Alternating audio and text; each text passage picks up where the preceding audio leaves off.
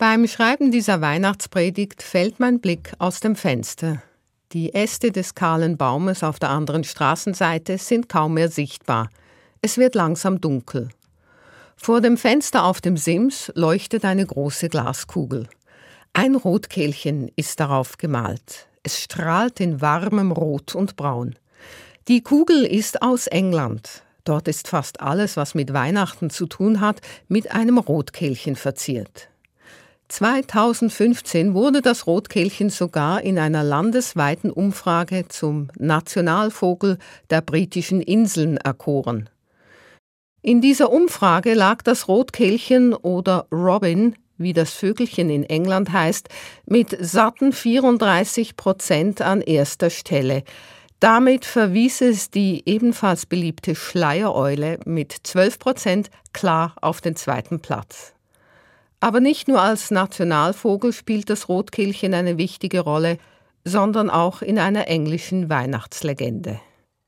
Danach gab es einst einmal gar kein Rotkehlchen, sondern nur ein braunes Vögelchen, und das hatte kalt. Die Nacht war dunkel und eine steife Biese blies. Weit herum nichts als Hügel, Weiden und Schafe, kein Unterschlupf. Das braune Vögelchen fand schließlich einen alten Stall. Es flog hinein und setzte sich zitternd auf einen Balken unter den Dachsparren. Ein guter Platz. Unten fraßen ein Ochse und ein Esel Heu aus einer Futterkrippe, ihr dampfender Atem gab warm. Das Vögelchen begann einzudösen. Plötzlich aber öffnete es erschreckt die Augen. Die Stalltür wurde aufgestoßen und ein kräftiger Mann trat herein. Eine junge Frau folgte ihm. Beide waren schäbig gekleidet. Der jungen Frau schien es nicht gut zu gehen. Der Mann bettete sie ins Heu. Ochs und Esel legten sich daneben, um ihr warm zu geben. Das Vögelchen war jetzt hellwach und beobachtete mit seinen schwarzen Knopfaugen alles ganz genau. Und so sah es die Geburt eines Menschenkindes in einer dunklen Nacht, in einem dunklen Stall auf den Feldern vor Bethlehem. Die Augen des Vögelchens blieben in dieser Nacht lange offen. Da gab es so viel zu sehen und zu hören. Der Mann bettete das kleine Menschenkind in die Futterkrippe. Dann ging er nach draußen, um Feuerholz zu sammeln.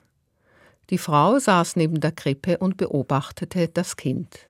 Schon bald hatte der Mann im Stall ein kleines Feuerchen entfacht, das wunderbar wärmte, genau das Richtige für das kleine, nackte Menschenwesen.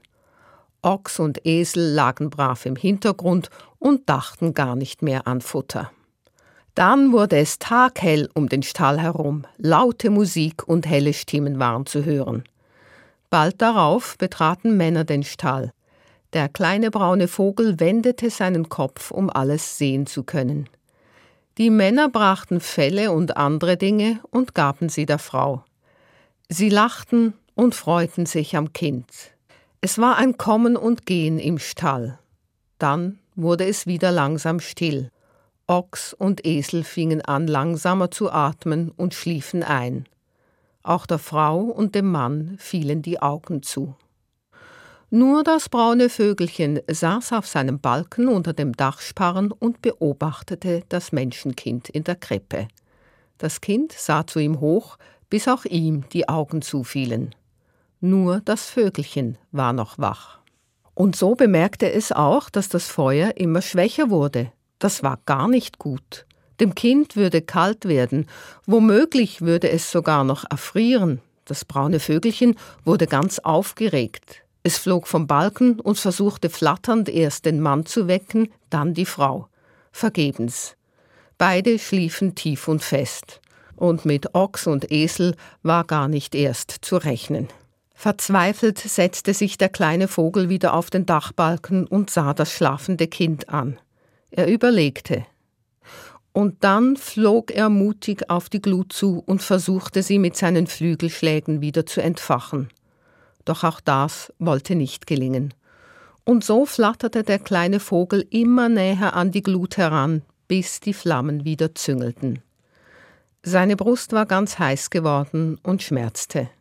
Er flog auf den Balken zurück, beobachtete das flackernde Feuer und das Kind in der Krippe. Das hatte jetzt die Augen wieder offen und sah den kleinen Vogel an, dessen Brust vom Feuer einen roten Fleck bekommen hatte. Diese englische Weihnachtslegende vom Rotkehlchen berührt mich, und zwar, weil sie dem Verletzlichen so viel Raum gibt. Dieser zarte Vogel setzt sich ungeschützt Hitze und Flammen aus, damit das kleine Menschenkind nicht durch Kälte zu Schaden kommt. Und der kleine Vogel hat damit Erfolg. Das Feuer brennt wieder und das Kind hat warm. Was jedoch bleibt, ist der rote Fleck auf der Brust. Das Vögelchen bleibt gezeichnet. Aber genau die versenkte Brust und seine Nähe zu den Menschen werden nun sein Markenzeichen und machen ihn zu einem der beliebtesten Vögel, nicht nur in Großbritannien. Das Rotkehlchen lässt auch mein Herz warm werden und gibt Hoffnung. Als Mensch fühle ich mich immer wieder verletzlich und auch hilflos. Einerseits sind da die schrecklichen Ereignisse in der Welt, andererseits fühle ich mich auch in meinem persönlichen Wirkungskreis manchmal hilflos, in meinem Beruf als Spitalseelsorgerin. Manchmal bin ich erschüttert, was Menschen alles aushalten müssen. Dann sage ich wenig und versuche einfach da zu sein, zuzuhören. Ob ich damit etwas Glut entfache und es für den anderen wärmer wird, weiß ich nicht. Ich hoffe es. Und dabei denke ich an das Rotkehlchen.